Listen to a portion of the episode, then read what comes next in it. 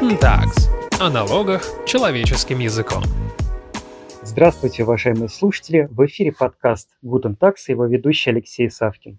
Мы продолжаем цикл передач, в которых рассказываем об условиях для бизнеса, для жизни и работы в разных странах. В одном из прошлых выпусков мы говорили о переезде в Сербию, а сегодня разбираем еще одно очень интересное государство – это Объединенные Арабские Эмираты. Говорят, что там уже живет больше четверти миллиона русских – на всю 10-миллионную страну это немало. Итак, чем привлекательность Эмират? Как там осесть, трудоустроиться, открыть счет и компанию? Насколько это вообще комфортная страна для жизни и ведения бизнеса? Эти другие вопросы мы зададим партнеру Амонтон Смит Сергею Назаркину, который живет и работает в Эмиратах, и партнеру компании Tax Advisor Алексею Яковлеву. Здравствуйте, коллеги. Здравствуйте, Алексей. Всем привет. Сергей, сразу к вам вопрос почему россияне вообще любят Эмираты. Вот эта страна была популярна и раньше у нас, но после вот всех событий все поехали туда, стали скупать недвижимость, открывать счета, и это явно говорит о повышенном интересе к стране.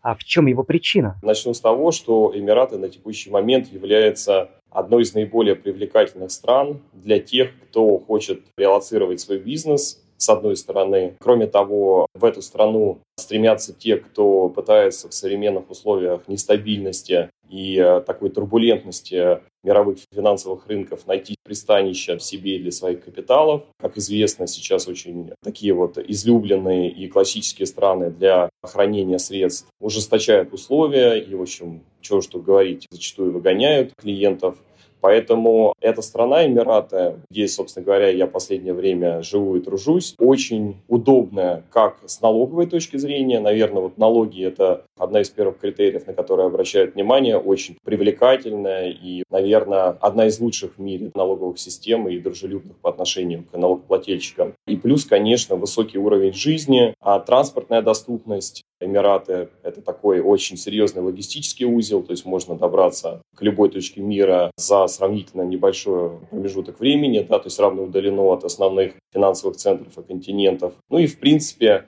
те, кто перебирается с семьей, точно так же могут и для своих детишек здесь найти детские сады, школы, себе найти какое-то хорошее жилье и хорошие места для проведения досуга. Ну, то есть тут, в принципе, есть все, но, наверное, там не будем сейчас говорить о стоимости этих услуг и сервисов, но в целом, если люди работают здесь, опять же, очень хорошие возможности для работы, то, в принципе, очень комфортные условия для проживания. Вы упомянули налоговую систему. И, насколько понимаю, Эмираты как раз привлекают россиян льготным налогообложением. Можем мы тезисно обрисовать налоговую систему Эмиратов, из каких ключевых элементов она состоит? Говоря о налоговой системе, следует упомянуть, что она то есть, дает существенное преимущество как для физических лиц, так и для юридических. Да? Те, кто, опять же, приезжает сюда и не планирует вести бизнес на территории Эмиратов или через эмиратские компании осуществлять международные какие-то да, бизнесы, а просто планирует становиться здесь налоговым резидентом, проживать здесь и платить налоги, так скажем, да, если бы они были. Но в том-то и дело, что вот Эмираты пока что не ввели подоходный налог, то есть нет налога на доход с физических лиц, поэтому очень многие, так скажем, обеспеченные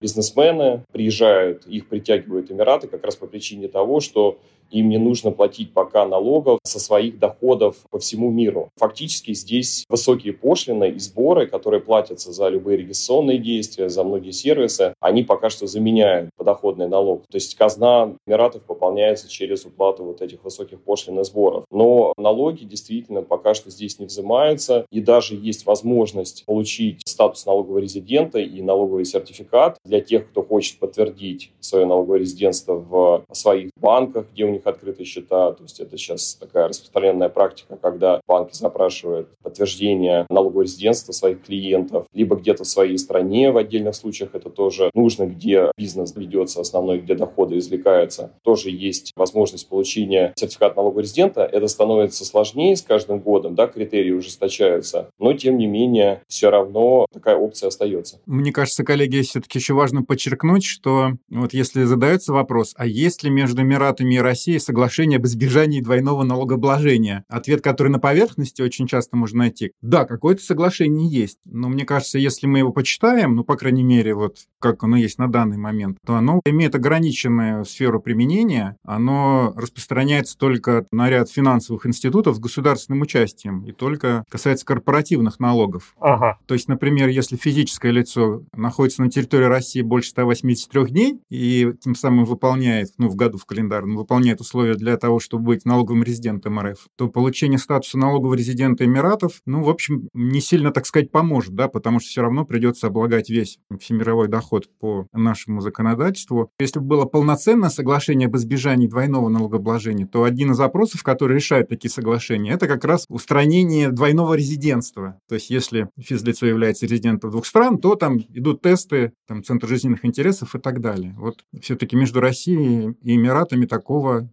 механизма нет. Вот это важно, мне кажется, отметить. Сергей, я хотел бы еще вернуться немножко к налоговой системе, уточнить. А вот в части корпоративных налогов, это серьезная налоговая нагрузка? Можно ли ее сравнить там с э, нагрузкой в России? Или она меньше? Безусловно, и для корпораций, для тех, кто планирует через эмиратские компании вести бизнес свой либо внутри страны, либо за рубежом, конечно, тоже можно говорить о том, что налоговая система очень привлекательная. И прежде всего здесь следует отметить, что вот до недавних пор налогов Эмиратов на юридические лица вообще не было, но вот буквально там несколько лет назад ввели налог на добавленную стоимость, но опять же, вот этот налог на добавленную стоимость прежде всего касается операций внутри страны, когда идет торговля внутри Эмиратов, оказываются услуги, опять же, локальным покупателям, то есть локальным клиентам. А если это международные операции, то они, опять же, освобождены от уплаты налога на добавленную стоимость. То есть тоже сфера его применения достаточно узкая. И второй момент, это вот сейчас как раз мы стоим на пороге таких очень серьезных изменений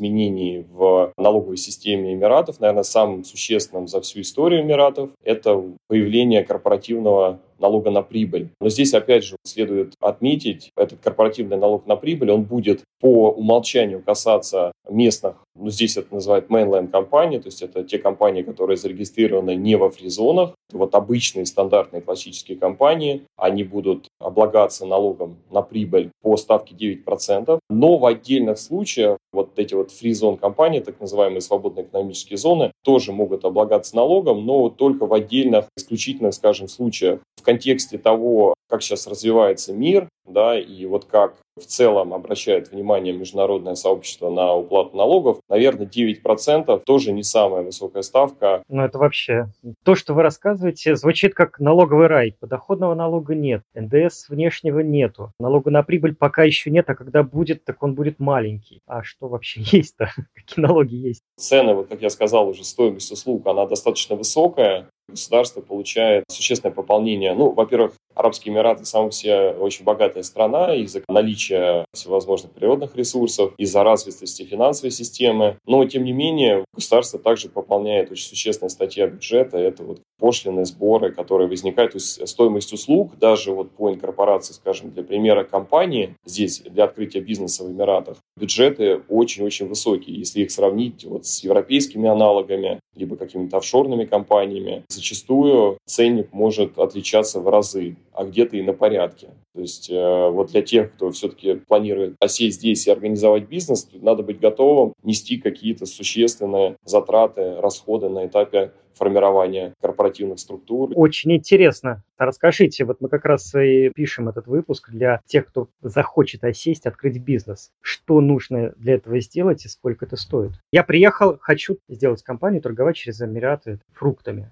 или неважно чем. Что мне нужно сделать для этого, какие шаги и сколько мне придется заплатить. И вообще, какую компанию выбрать? Может быть, есть особенности, может быть, есть особенности по зонам, да, потому что зон же несколько, вот, э, где можно зарегистрировать компании. Может быть, есть какие-то нюансы, преимущества. Из практики правильный выбор Эмирата, зоны, будь то mainland, либо фризона, выбор правильной организационной правовой формы. Это очень непростое занятие, и очень много ошибок допускается потенциальными пользователями пользователями будущими этих компаний, бизнесменами, вот именно на этапе формирования вот этой бизнес-структуры, через которую они планируют вести деятельность. Как я уже сказал, компании здесь бывают mainland, которые зарегистрированы вне фризон, это могут быть фризоны, это могут быть офшорные компании, и в зависимости от того, где и как вы планируете вести бизнес, опять же, нужно ли вам местный счет, либо он не нужен, планируете ли вы получать, нанимать работников, чтобы работники здесь сидели и выполняли свои функции, либо нет. И от множества других факторов зависит, как правильно организовать свою организацию. Бюджеты на эти компании, они тоже очень серьезно разнятся. Потому что если клиент, потенциальный да, бизнесмен, который планирует вести торговую деятельность, планирует открывать счет здесь, в местном банке, для этого нужно создавать уже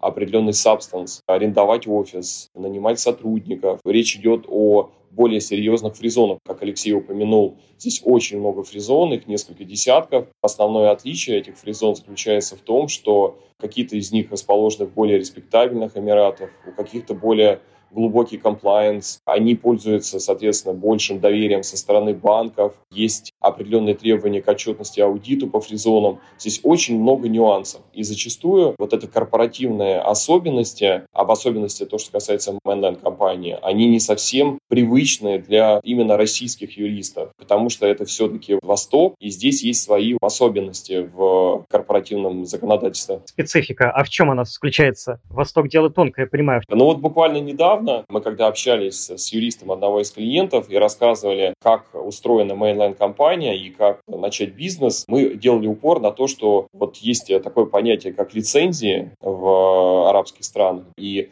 компания может вести деятельность в соответствии с полученной ею лицензией. И вот эти лицензии, они распространяются на профессиональные и коммерческие лицензии. И по сути, если по российскому законодательству компания может быть создана и она выбирает в соответствии с кодами ОКВЭД свои виды деятельности, да, и перечисляет их, то здесь, по сути, вы выбираете лицензию, и каждая лицензия — это, по сути, отдельная юрструктура. То есть вы не можете в рамках одной компании заявить несколько лицензий, только за исключением случаев, когда они там смежный вид деятельности имеют и так далее. Ну, то есть вот клиенту было сложно понять, и при этом есть как бы основная лицензия, есть лицензия дополнительная. Тут тоже есть определенная, скажем, связка. Ну, то есть вот есть какие-то особенности, которые немножко тяжело воспринимаются нашими российскими юристами. Немножко похоже на патентную систему, угу. да? На каждой вид деятельности отдельный патент. Абсолютно верно. Который там в перечне видов коллеги, я все-таки хочу вернуть нас немножко конкретное русло. Мы очень любим конкретику. Я понимаю, что очень много особенностей, и нельзя дать сразу советы для всех. Но давайте рассмотрим, вот, например, какую-то конкретную ситуацию, когда человек переезжает в Эмираты, у него есть стартовый капитал некий,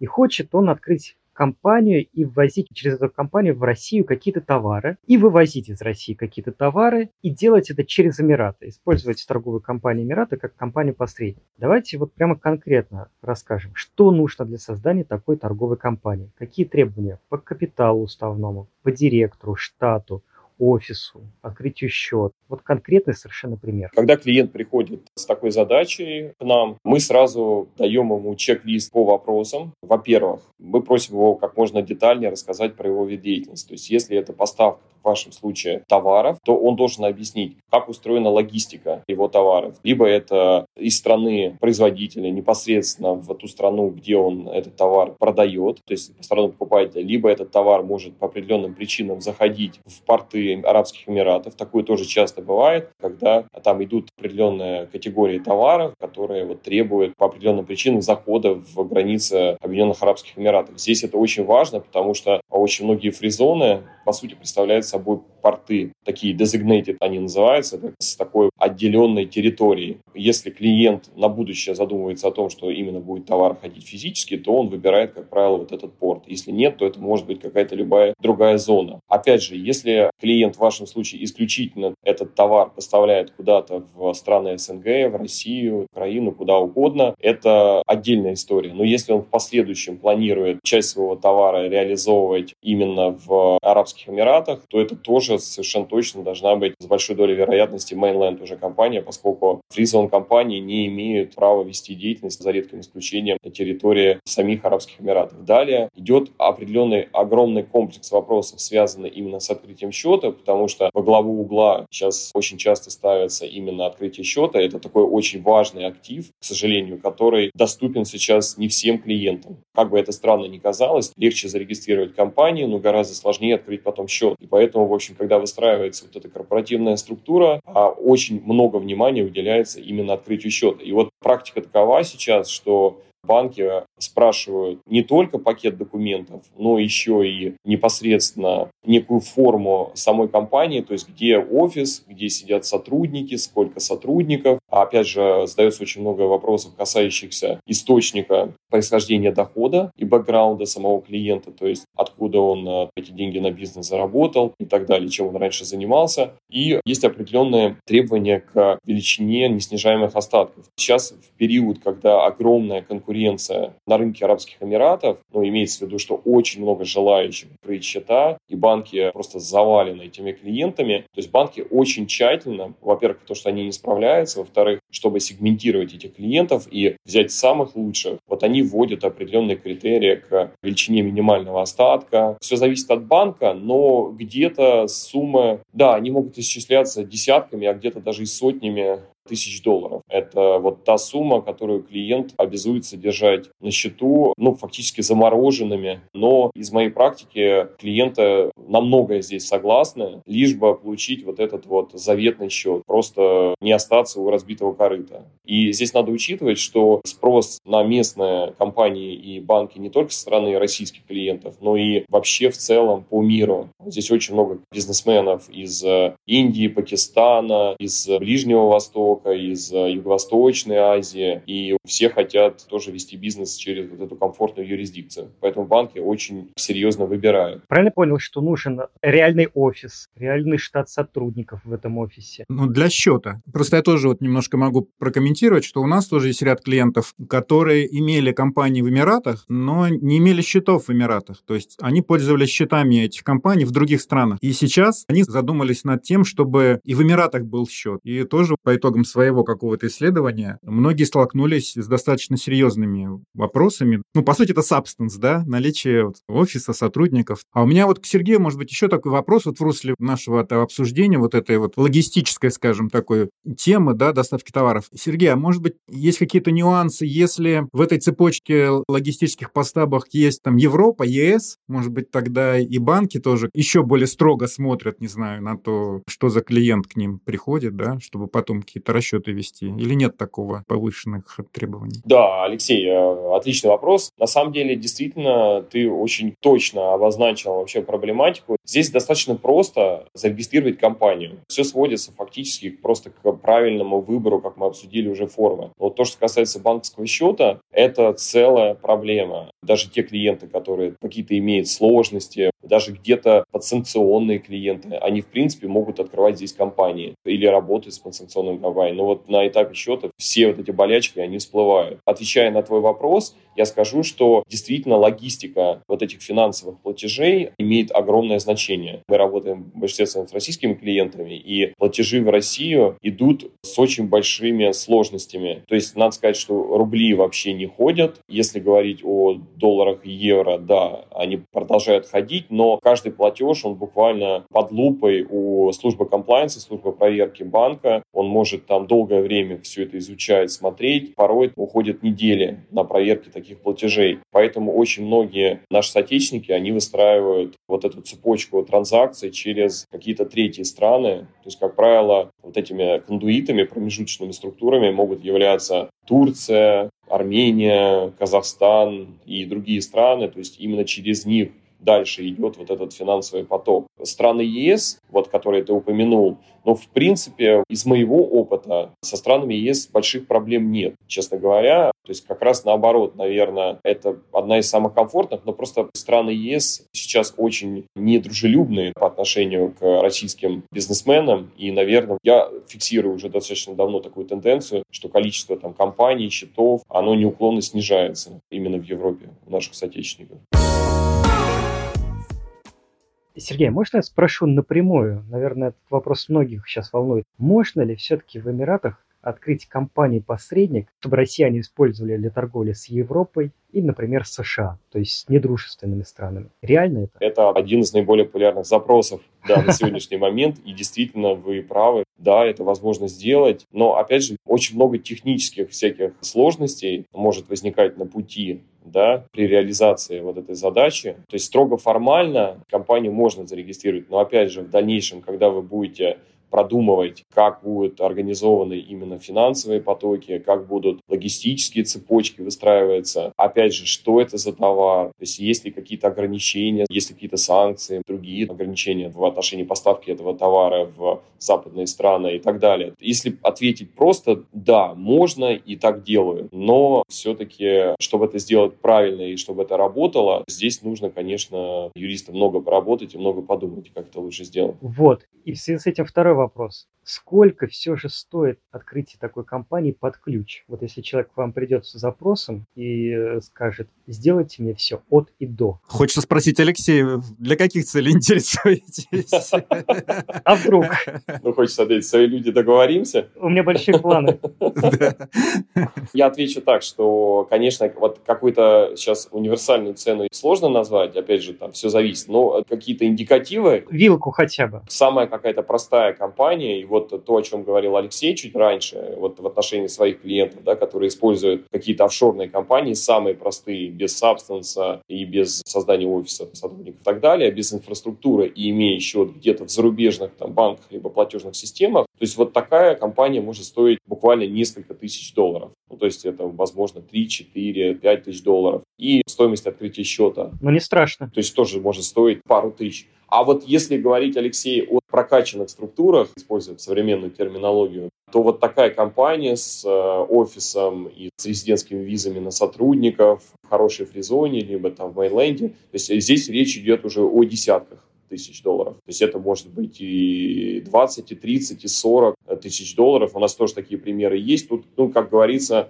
все зависит от э, пожеланий клиента в отношении своих офисов и количества сотрудников. Мне кажется, коллеги, что нашим слушателям тоже важно, наверное, дать такой комментарий, что да, можно строить планы по открытию такой либо секой компании в Эмиратах, но надо не забывать наши национальные правила контролируемых иностранных компаниях, это первое. И второе, это, может быть, Сергей по второй новости чуть-чуть прокомментирует дополнительно, а может быть и по первой части, что Эмираты в итоге все-таки попали в страны, с которыми будет автообмен осуществляться информация о счетах. Это чем грозит? Это грозит тем, что если вы откроете счет в Банке Эмиратов и не раскроете его перед налоговыми органами российскими, будучи валютным резидентом российским, например, будучи гражданином РФ, то вы рискуете попасть под санкции. Если вы не будете отчитываться как владелец контролируемой иностранной компании, то тоже штрафы за неуведомление, за непредставление отчетности, они там достаточно серьезные сейчас. Поэтому это надо помнить или как-то с этими рисками работать, угу. по крайней мере. Да, важное уточнение. Я еще чуть-чуть дополню. Есть обратная сторона медали, да, с одной стороны, любой обмен вызывает определенную озабоченность или кого-то неудобство. Напряжение, да, да. Напряжение, да. С другой стороны, наверное, хорошая новость – это то, что все-таки если страна в автообмене и у вас есть личный счет в этой другой стране, стране, то вам не стоит сильно беспокоиться о том, какой характер платежей по зачислению денежных средств на ваши иностранные счета, потому что наше валютное законодательство в отношении валютных резидентов на общем режиме, она сконструирована таким образом, что если страна не в автообмене, то количество разрешенных валютных операций снижается там буквально до десятка, и то самых таких непопулярных. То есть если у вас, допустим, имеет место быть доход от э, ценных бумаг, от проценты по депозитам и другие очень распространенные такие виды платежей, то если страна страна не в автообмене, такие э, платежи, они запрещены, и там очень серьезные санкции до 40%. И, в общем, это жизнь ваша усложняется. И, кстати, яркий тому пример, это вот 16 декабря у нас Швейцария перестала быть такой страной, да, то есть ее исключили из автообмена, и вот всем, у кого есть швейцарские счета, надо, конечно, задуматься теперь, куда и как получать такие доходы. Наверное, вообще можно сказать про Эмираты, что они внимательно слушают какие-то претензии с точки зрения каких-то международных регуляторов, иностранных. Там были в сером списке Комиссии Совета Европы подкрутили, что называется, законодательство. Смотрят и по требованию ОС что-то, и ФАТ. В общем, они в целом стараются не уходить в такую какую-то совершенно нелегальную, что ли, зону. И это хорошо, потому что, ну, все-таки помимо респектабельности, или это часть вот той самой респектабельности, наверное, да, которую Эмираты стараются как-то поддерживать для того, чтобы действительно привлекать инвестиции и работать с этим. Я хочу еще вернуться к банковской системе, к открытию счета. Насколько я понял, это самое сложное вообще, что есть в Эмиратах при ведении бизнеса. Хочется спросить, а кто вообще для банков идеальный клиент для восточного банкира, которому он быстро откроет счет? Каким нужно быть клиентом в таком случае? Каким нужно быть бизнесменом? В моем понимании, идеальный клиент, конечно, это такая недостижимая субстанция. Можно к ней стремиться, но банки здесь, конечно, любят клиентов, которые с одной стороны, щедрые, да, которые богатые, в общем, и, безусловно, с учетом того, вот какой сейчас спрос, все хотят заработать на этом, все мечтают о клиентам, которые готовы приносить им существенную прибыль через остатки, через э, количество операций и оплату, соответственно, банковских платежей да, в виде тарифов. Но, с другой стороны, банкирам очень важно, конечно, чтобы при этом бизнес оставался абсолютно понятным, прозрачным, и банкирам за вот конкретного клиента, которого они взяли на борт, не прилетело от, там, не знаю, банка-корреспондента, либо от местного ЦБ. И, конечно, они очень и очень серьезно сейчас, это абсолютно не пустые слова, я вижу, как это происходит, банки проверяют своих клиентов. То есть э, зачастую клиент после проверки этого банка может сам о себе узнавать то, что он уже давно забыл. То есть они используют все возможные ресурсы для этого, всевозможные базы данных, волчеки. Они запрашивают какое-то неимоверное количество документов, и эти документы изучают. Практически у любого банка есть, как я уже сказал, compliance team.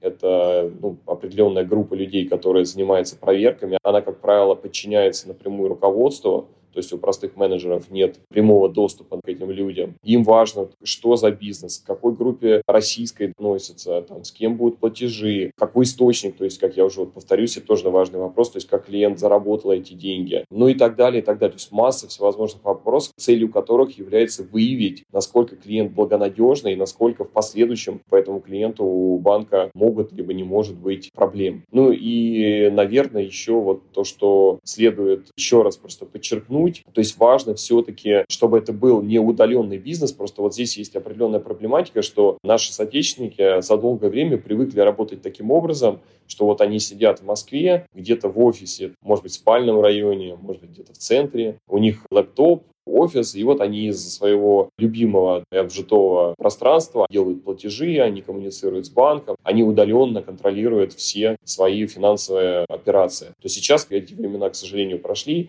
и теперь все банкиры хотят знать своего клиента в лицо, они хотят иметь возможность видеть своего клиента, общаться, иметь возможность у него лично спросить о каких-то конкретных операциях. И, в общем, конечно, это все наводит на мысль, что идеальный клиент все-таки тот клиент, который физически здесь либо сам представлен, либо представлен какими-то своими сотрудниками, там, доверенными лицами, которые могут здесь непосредственно на земле решать какие-то вопросы с банкирами. Сергей, тогда еще такой вопрос. А чего ни в коем случае нельзя делать при общении с восточными банкирами? Каких нельзя допускать ошибок, какие самые грубые ошибки могут быть? Я в своей практике встречаюсь с э, такими кейсами, когда клиенты как-то несерьезно уже на старте относятся к вопросу открытия счета и поверхностно готовят документы, думают, что вот на них никто не обратит внимания. А поскольку все-таки процесс складывается из мелочей, то есть дьявол в деталях, и вот когда банки начинают погружаться, они видят это несоответствие, и, конечно, это очень серьезно снижает риск. То есть не надо недооценивать в частности, восточных банкиров. При всей, может быть, кажущейся легкомысленности, все-таки они очень следят за выполнением правил и законов и ни в коем случае не пойдут на нарушения. Uh-huh. Я бы еще вот отметил, что сейчас тоже очень важным элементом работы с местными банками является наличие каких-то местных партнеров. Это тоже международный, в общем, тренд, и это то, о чем Алексей уже говорил, когда все хотят иметь какую-то связь да, со страной э, регистрации компании и открытия счета, и вот банки стали обращать внимание на необходимость наличия локальных партнеров. То есть это могут быть какие-то аудиторы, юристы, желательно даже, чтобы, может быть, какой-то партнер по профильному виду деятельности был. То есть лучше заранее как-то озаботиться, подумать тоже об этом вопросе. То есть даже если партнера нет, ну, может быть, какие-то соглашения о намерениях есть э, и так далее. Вот это тоже ошибка, которую многие допускают, заранее этот вопрос не продумывают. Ну и про открытие счетов на компании «Пустышки» мы, в принципе, много обсудили. Тут, я думаю, что повторяться не буду.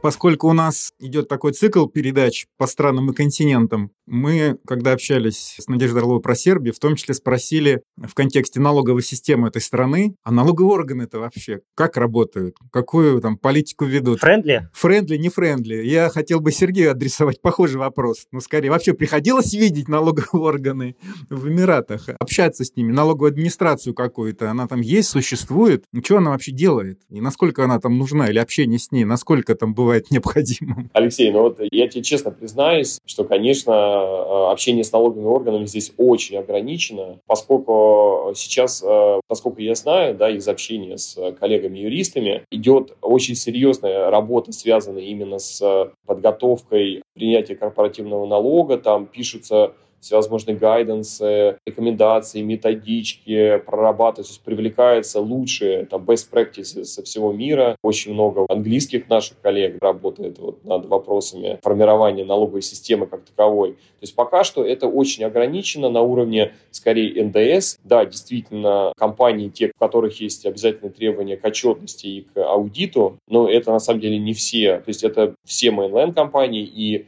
существенная часть, большая часть фризон компании, они должны отчитываться, то есть вести, во-первых, бухгалтерию, там в зависимости от э, конкретных ситуаций, э, там раз в квартал, там либо раз в месяц, либо там раз в год подавать отчеты. Вот именно в процессе НДС, наверное, да, то есть есть определенное взаимодействие, но по другим вопросам пока что оно очень и очень, то есть скорее вот налоговые органы здесь, они только-только вот начинают свой путь. Становление какое-то. Да, становление мнение и формирует вот свои позиции по тем или иным вопросам. Когда я хожу по улицам, по Эмиратам, здесь постоянная стройка, и можно наблюдать вообще, как быстро строятся здания, как эффективно решаются какие-то коммунальные вопросы, вообще как государство решает те или иные социальные да, какие-то сложности и задачи.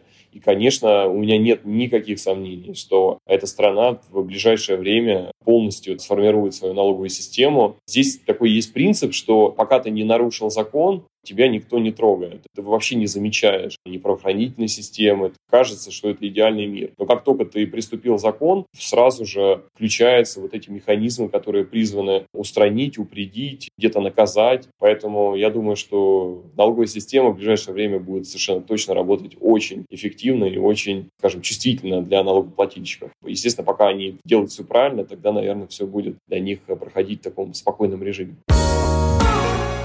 Коллеги, мы очень много говорили про бизнес-вопросы. Я предлагаю немножечко посвятить времени и обычным человеческим вопросам. Что я имею в виду? Вот, например, собрался кто-то переезжать в Эмират и работать там. С какой визой ему туда поехать из России? И что дальше делать с визой? Или там получать вид на жительство, продлять, оформлять какую-то рабочую визу? Тут на самом деле действительно, да, не все ведут бизнес. Здесь достаточно большая категория наших соотечественников, в том числе, да, которые просто приезжают, чтобы открыть счета. То есть не секрет, к сожалению, владельцам российских счетов и карточек, да, пластиковых карт к этим счетам столкнулись с большими проблемами именно вот с обслуживанием своих карт за рубежом где-то, да, и поэтому очень многие приезжают сюда именно за открытием счета, получением карты, да, чтобы в последующем там какие-то деньги хранить или пользоваться этой картой в туристических поездках или бизнес-поездках. Действительно, вот для того, чтобы открыть здесь счет и оформить карту, в обязательном порядке с недавних пор нужно иметь визу и так называемый resident ID, то есть карточку резидента. Без нее получить доступ к этой инфраструктуре невозможно. Рабочую визу? Есть несколько оснований для получения вот этих виз и резидентских э, карточек. Все самые популярные, я не буду, наверное, о всех говорить, потому что их очень много. И вот недавно были изменения законодательства, которые внесли еще ряд позиций. Но самые основные – это либо получение визы на основании приобретения недвижимости, потом виза на основании регистрации компании, учреждения компании, будучи инвестором, трудоустройство в местную локальную компанию. И есть более такие экзотические, это получение визы фрилансера, это аналог либо там самозанятого, либо ИП, да, если в российских реалиях. Вот, наверное, самые такие распространенные. Есть еще такое основание, когда это для состоятельных граждан, которые переводят в местные банки свои большие капиталы, они могут получать тоже десятилетние визы просто со сам факт того, что они держат, хранят в Эмиратах там большие суммы денег. Поэтому да, то есть есть разные основания, и каждый выбирает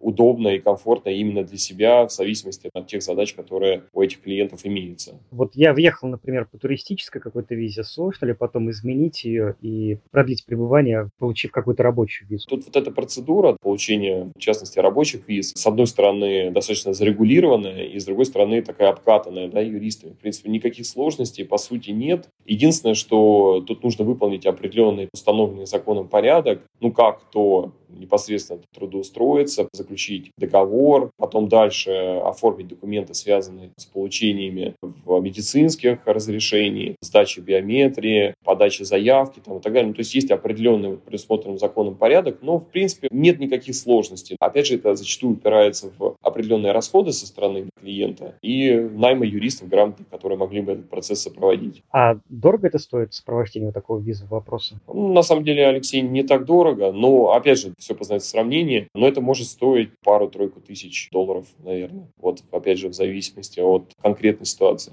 И еще один такой бытовой вопрос, а вот снять жилье, найти снять машину, сколько это стоит и насколько это дорого? Я вот как человек, который недавно все эти очень вопросы проходил на собственной шкуре, я вам скажу так, что сейчас, конечно, просто из-за того, и опять же, вот мы возвращаемся к существенному наплыву вообще людей. Вот тут, причем вот в Эмиратах это, кстати говоря, связано не только с событиями, которые происходят на стране, но недавно закончился чемпионат мира в Катаре, и очень много здесь было приезжих, да, которые этот чемпионат посетили. Они, как правило, останавливались в Эмиратах, но и по ряду других причин. Тут, конечно, огромный спрос на жилье, причем это касается и аренды, и продажи. То есть рынок жилья очень такой, на мой взгляд, перегретый. Поэтому, конечно, всем, кто вот сейчас рассматривает вопрос релокации, стоит заранее задуматься вот именно над вопросами поиска жилья. И это делать лучше сразу используя нескольких риэлторов, на месте смотреть объекты, потому что качество жилья не всегда хорошее. Ну, то есть, скажем так, не все так просто. И э, если вот говорить там об аренде автомобиля, опять же, все зависит от того, какой статус у человека, который арендует. Если это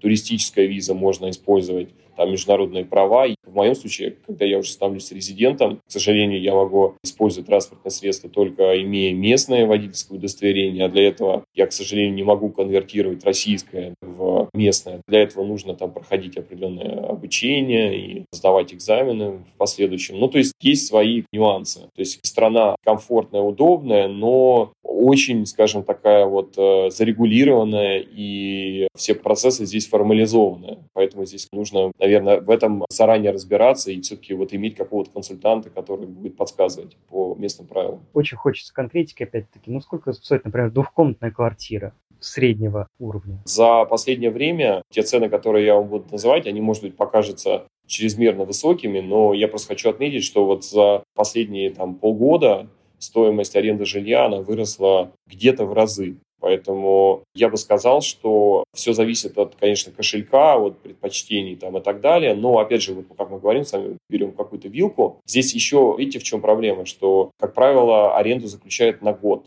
Можно найти помесячно, но это скорее будет сайт Airbnb. Все-таки, как бы, если вы хотите получить какое-то хорошее жилье и комфортную цену, то, скорее всего, это будет годовой контракт. Это правила такого делового оборота. И все заключают на год. Страховые депозиты какие-то? Страх... Опять же, да, да, страховые депозиты. Прошу прощения. Да, да, да, все верно. Ну вот где-то можно, я думаю, что найти от, э, может быть, 10-20 тысяч долларов в год и до бесконечности. Ну, там 10-20, это 20 тысяч, это такое самое, скажем, по нынешним вот ценам, самое скромное жилье. Где-то в таком спальном районе, не самом престижном. И то это надо, конечно, поискать. Что ж, коллеги, давайте, может быть, подведем какой-то итог. Может быть, дадите несколько практических советов для тех, кто хочет переехать в Эмираты и открыть там бизнес. Можем буквально общими мазками сделать такой гайд в трех-пяти пунктах? о чем надо задуматься заранее? Наверное, резюмируя все то, что мы сказали сегодня, я бы сказал, что те, кто планирует переезжать сюда, и в особенности те, кто планирует вести бизнес через локальные компании, нужно, на мой взгляд, достаточно серьезно подготовиться. То есть не стараться вот взять все с наскока и делать это в последний момент, а вот именно заранее, заблаговременно, с э, участием специалистов подготовиться к этому процессу. Причем задуматься над тем, что вот очень многие из практики на чем могут сгореть. Когда банк начинает запрашивать выписки по счетам самой компании либо бизнеса, но поскольку вот у нас многие в России используют крупнейшие банки, первые десятки, Сбербанк, ВТБ, ряд других банков, к сожалению, сейчас эти банки под международным международными санкциями, когда вы приносите вот эти выписки по своим личным или корпоративным счетам российским как подтверждение деятельности, конечно, это огромная проблема, банки это не принимают, они сразу меняются в лице. Есть вот эти маленькие нюансы, которые постоянно могут возникать, и, конечно, их лучше проговаривать заранее, то есть тщательно готовиться.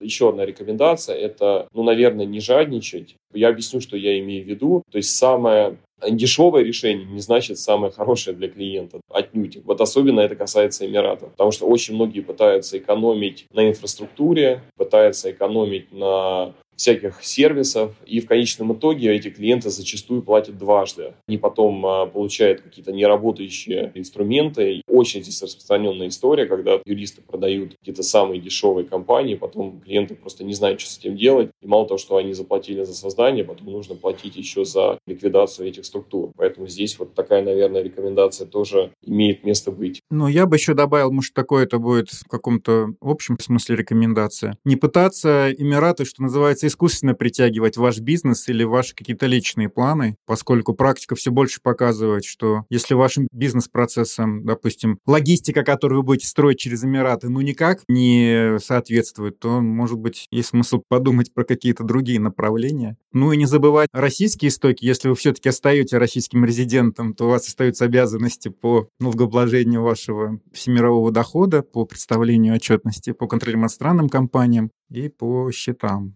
То есть не забывать про родину, что называется.